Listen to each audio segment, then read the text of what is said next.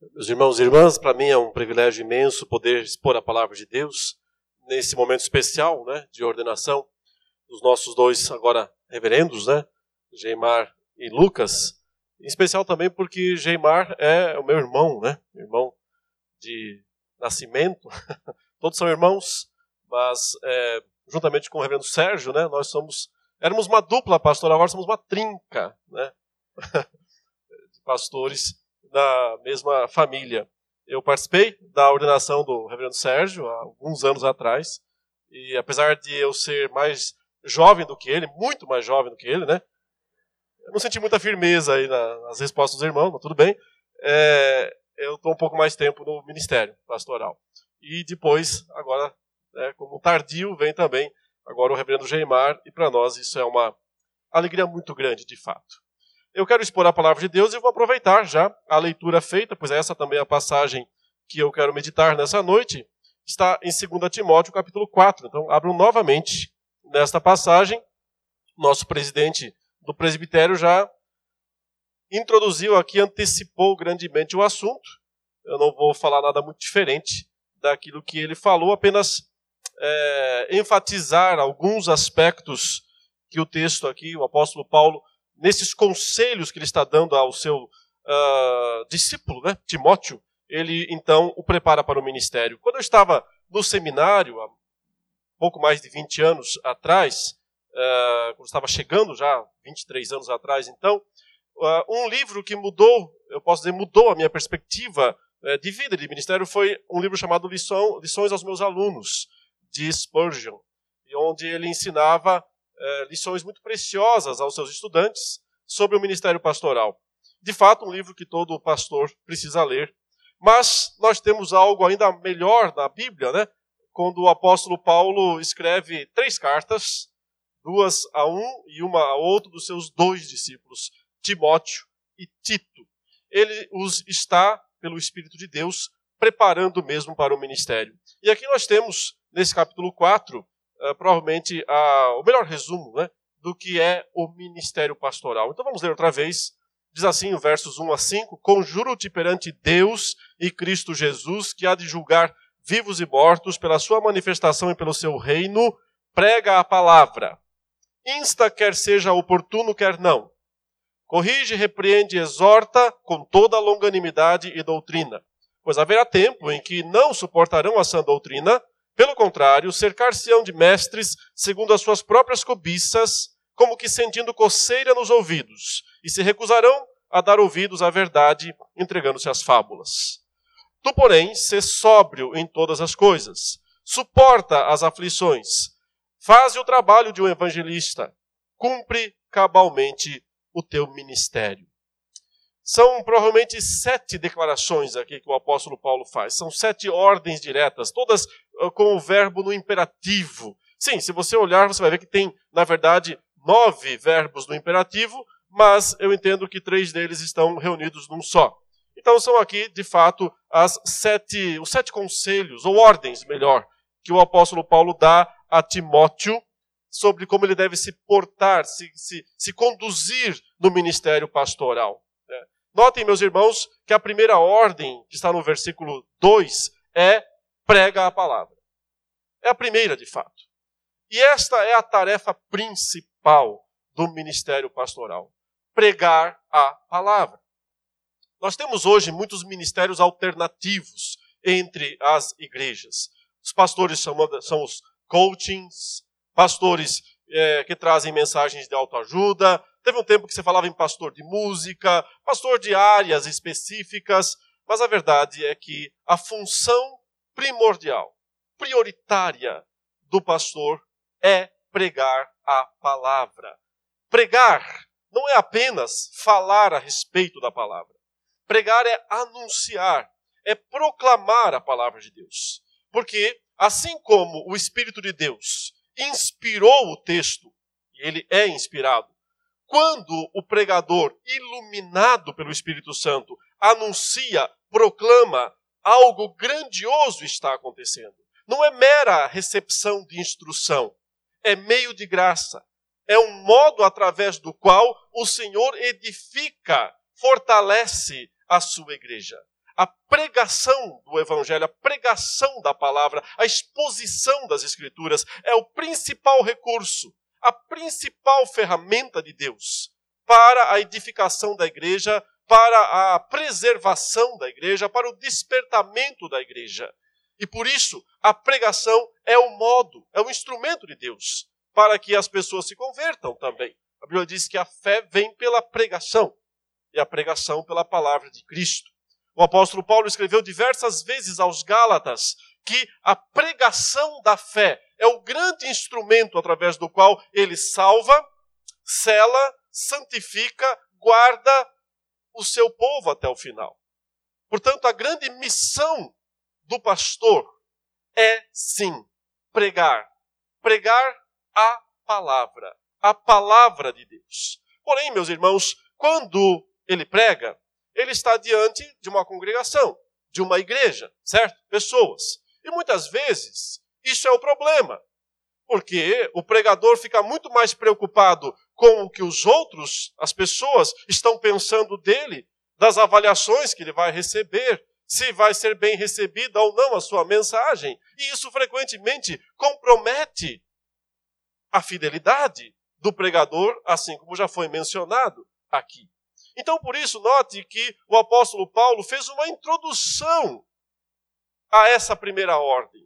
Antes de dar essa primeira ordem, prega a palavra. Essa é a sua missão primeira, primordial.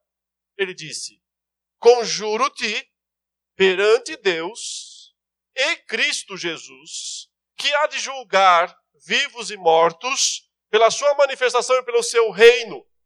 Prega a palavra. Ou seja, Deus vem primeiro. Deus e Cristo Jesus é que precisam ser antes de quaisquer outros aqueles diante de quem, perante quem o pastor, o pregador fala anuncia. Ele tem que ter consciência de que está falando na presença de Deus antes do que na presença das pessoas. Então, a crítica mais importante, ou o elogio mais importante que ele pode receber, não é aquele das pessoas.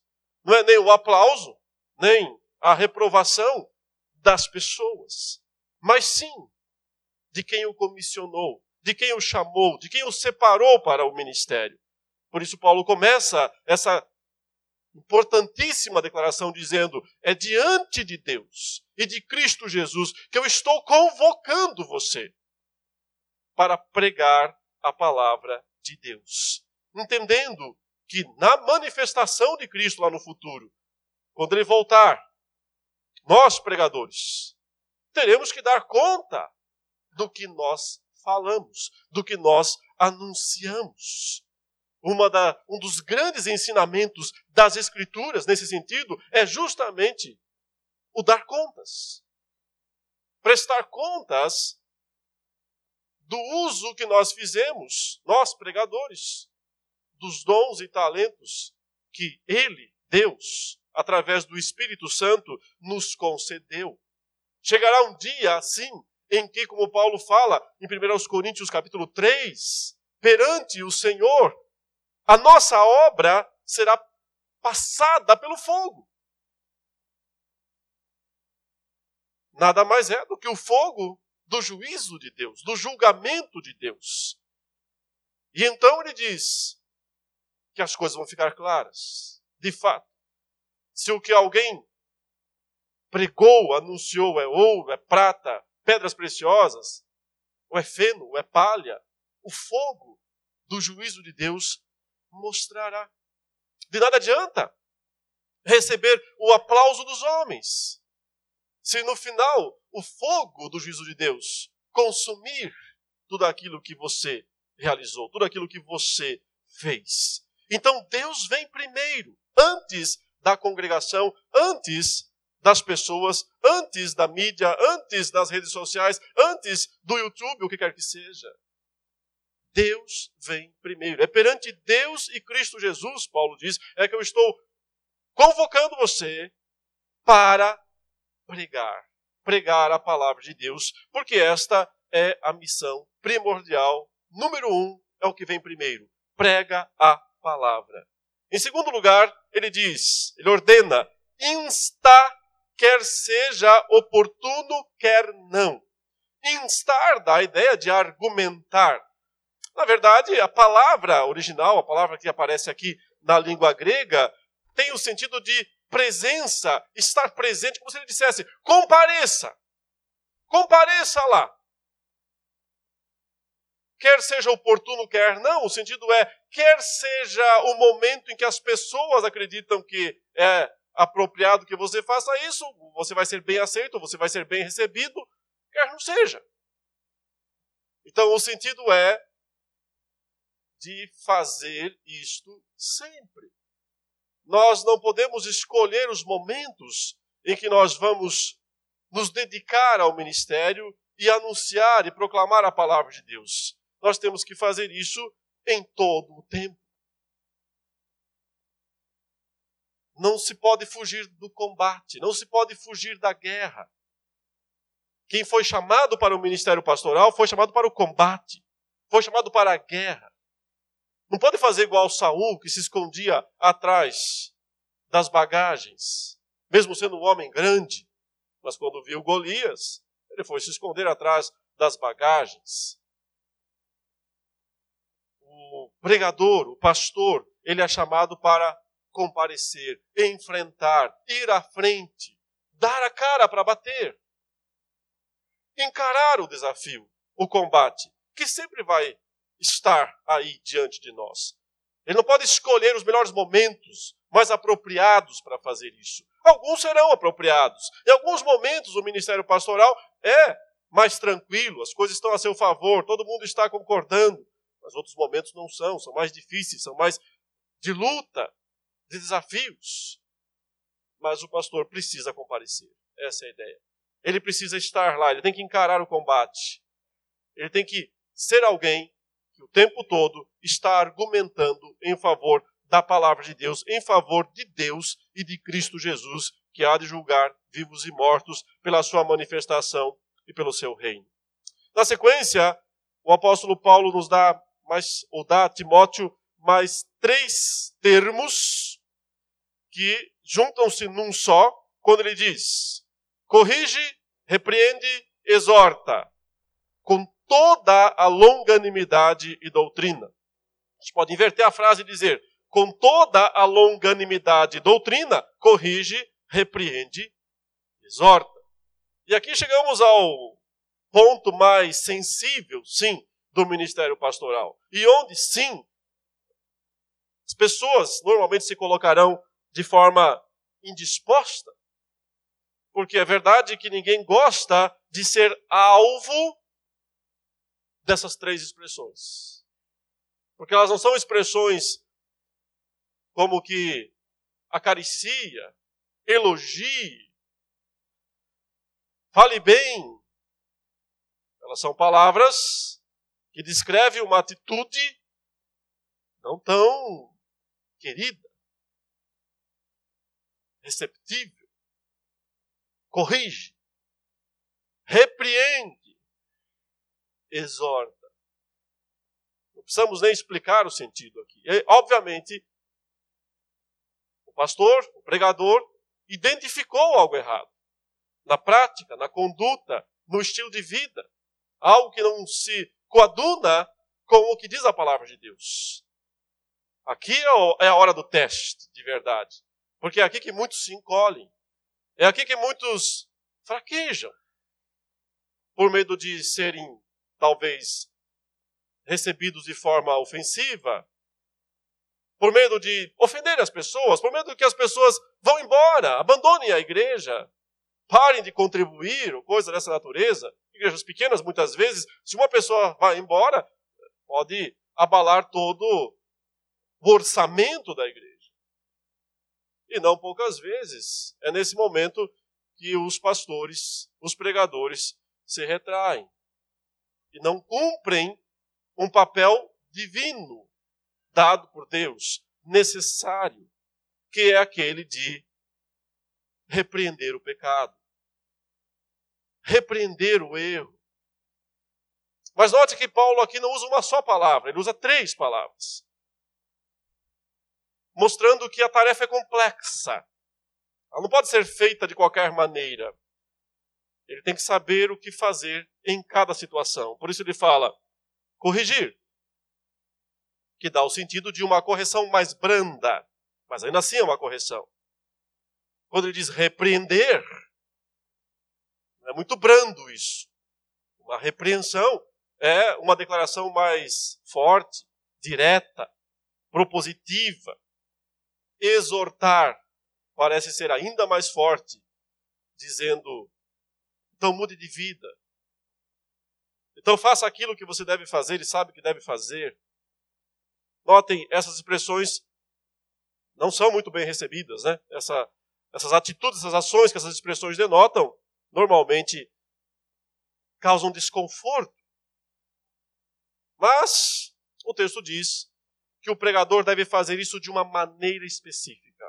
Ou de duas, na verdade, ele diz. Isso deve ser feito com toda a longanimidade e doutrina. Longanimidade é paciência, é ânimo longo, né? Longânimo. Seria a ideia de uma respiração longa. Ou seja, ele não vai repreender, corrigir ou exortar de forma afoita, de forma extremamente uh, interruptiva, ele vai fazer isso de forma respirada, pausada, calma. E sem dúvida isso frequentemente falta aos ministros, que quando exortam, deixam aflorar a ira, o senso de justiça própria, metem os pés pelas mãos e acabam fazendo mais mal do que bem. A repreensão é necessária, a exortação é necessária, a correção é necessária, mas isso tem que ser feito com paciência, com ânimo longo, com respiração longa e com fundamento, porque ele diz, e com doutrina. Doutrinas eh, são os conjuntos de ensinos que nós temos derivados da palavra de Deus.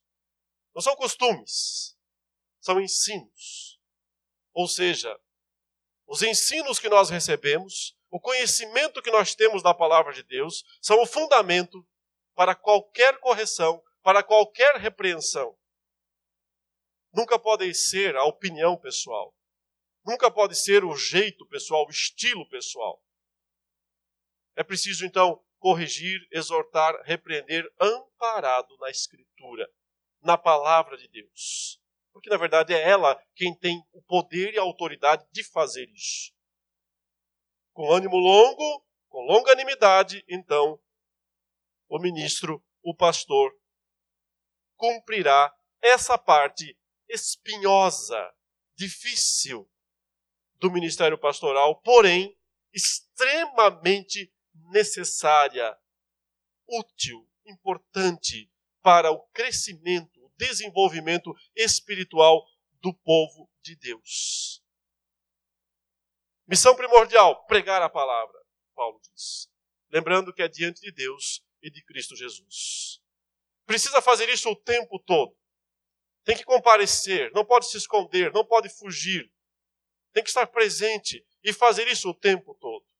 Parte desse trabalho é repreender, é corrigir, é exortar. Não vai ser fácil, mas tem que fazer que o faça com paciência, longanimidade e com o suporte doutrinário, o conhecimento teológico, o conhecimento bíblico para fundamentar toda a repreensão, toda a exortação, toda correção. Antes, então, de dar mais quatro orientações, essas mais comportamentais, o apóstolo Paulo descreve o ambiente dentro do qual o ministro, o pregador, estará. Para que ele esteja consciente do que o aguarda, do que o espera. Isso já foi feito com os nossos irmãos aqui nessa noite. Já foram alertados a não esperar coisa boa das pessoas. Porque o texto diz, verso 3: Pois haverá tempo em que não suportarão a sã doutrina pelo contrário, cercar-se-ão de mestres, segundo as suas próprias cobiças, como que sentindo coceira nos ouvidos, e se recusarão a dar ouvidos à verdade, entregando-se às fábulas. Essa, esse desejo por uma pregação distinta, diferente, parece ser diretamente causado pela repreensão, pela exortação, pela correção. Então a pessoa não quer enfrentar isso, ela não quer se submeter a isso, e ela vai procurar um pregador que não faça isso. Ela vai procurar um pregador que, em vez de corrigi-la, exortá-la, confrontá-la, ele vai elogiá-la, colocá-la para cima, levantar o moral. E o fará através não da doutrina, ou seja, através não do seu estudo da Escritura, do seu conhecimento da palavra de Deus, mas o fará através de fábulas. Fábulas aqui são histórias mirabolantes, porém atrativas. Histórias, experiências não bíblicas, extra-bíblicas, mas que quando são contadas, quando são relatadas, produzem sensações positivas nas pessoas que estão ouvindo. Ao ponto que Paulo diz que elas têm coceira nos ouvidos para ir atrás dessas coisas. Portanto, é uma realidade bastante sombria essa, mas é a realidade da natureza humana. É pura e simplesmente a descrição da natureza humana. Todos nós somos assim. Nós preferimos alguém que nos elogie do que alguém que nos critique. Nós preferimos alguém que fale coisas boas, positivas, mesmo que mentirosas, mesmo que ilusórias, do que alguém que aponte nossos defeitos, nossos problemas, nossas limitações. E é por isso que essa é a descrição da natureza humana. Devemos esperar isso em todas as épocas, não só naqueles dias. Quando Paulo está falando isso, pois haverá tempo está falando uma mensagem escatológica, quer dizendo, lá no fim dos tempos, as pessoas serão assim. É um estilo retórico paulino de dizer, espere por isso. Você vai enfrentar esse tempo. Que não vai ser um tempo oportuno. Você vai ter mais tempo inoportuno do que tempo oportuno no seu ministério. Você tem que comparecer da mesma maneira. Tem que pregar a palavra. Tem que exortar tem que confrontar, tem que corrigir. Entendendo que as pessoas não querem isso, não gostam isso, disso e farão de tudo para se livrar disso. Entendendo então esta parte, essa particularidade da natureza humana das pessoas, o apóstolo Paulo então diz a Timóteo, ordena mais quatro coisas para ele. Ele diz: no verso 5: Tu, porém, ser sóbrio em todas as coisas. A palavra sóbrio aqui significa equilibrado. Significa alguém que não pende demais para os extremos.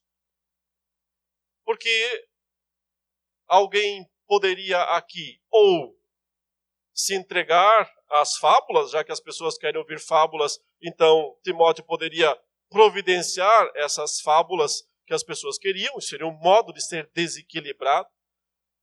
Ou poderia ser colocado numa uma posição tão reativa, tão nervosa, tão briguenta, que por si só ele já invalidaria a sua própria pregação. Ele já disse que a exortação tem que ser feita com ânimo longo, e com doutrina. Então agora ele diz que Timóteo precisa se manter equilibrado diante de todos os desequilíbrios, de todas as atitudes desequilibradas que ele verá, que ele enfrentará no seu ministério, ele não pode se deixar levar pelo desequilíbrio dos outros. Seja para A seja para B, seja para a esquerda, seja para a direita. Ele tem que se manter equilibrado na Escritura, na palavra de Deus. E talvez essa é a missão mais difícil, porque é sempre mais fácil acompanhar a boiada, seguir o fluxo da multidão. Manter-se numa posição de equilíbrio e bom senso tem se revelado, talvez, o maior desafio atual para os pregadores, para os pastores, nesse tempo de redes sociais que nós vivemos, onde o que mais se percebe é desequilíbrio generalizado. É nessa altura que o pregador precisa, como Paulo diz aqui, ser sóbrio, ser equilibrado em tudo. Em todas as coisas. Consequentemente, ele vai precisar também estar preparado para aguentar críticas, aguentar pancadas. Porque ele vai ser criticado por gregos e troianos. Quando ele não assumir uma das posturas dos grupos rivais desequilibrados, ele vai apanhar dos dois grupos. O apóstolo Paulo diz: suporta as aflições, que significa aguenta o mal, aguenta a pancada, aguenta o que vier. Você tem que estar preparado para sofrer. Tem que saber que o ministério pastoral nele está embutido necessariamente sofrimento. O sofrimento decorre frequentemente da sua postura de pregar a palavra, de argumentar sempre, quer seja oportuno, quer não, de exortar, de confrontar, de apontar os, os erros, os pecados, corrigir. Porque as pessoas não suportarão isto. Ele então se mantém sóbrio, equilibrado, diante de todo esse mar tempestuoso. Consequentemente, as ondas vão atingi-lo, bater nele de todos os lados. Se manter sóbrio e aguentar as pancadas. Porque, meus irmãos, vocês dois, elas virão. Inevitavelmente. E muitas vezes de onde menos se espera. Muitas vezes por incompreensão das outras pessoas, daquilo que você está fazendo, de qual é o seu princípio, aquilo pelo que você se guia. O que você faz?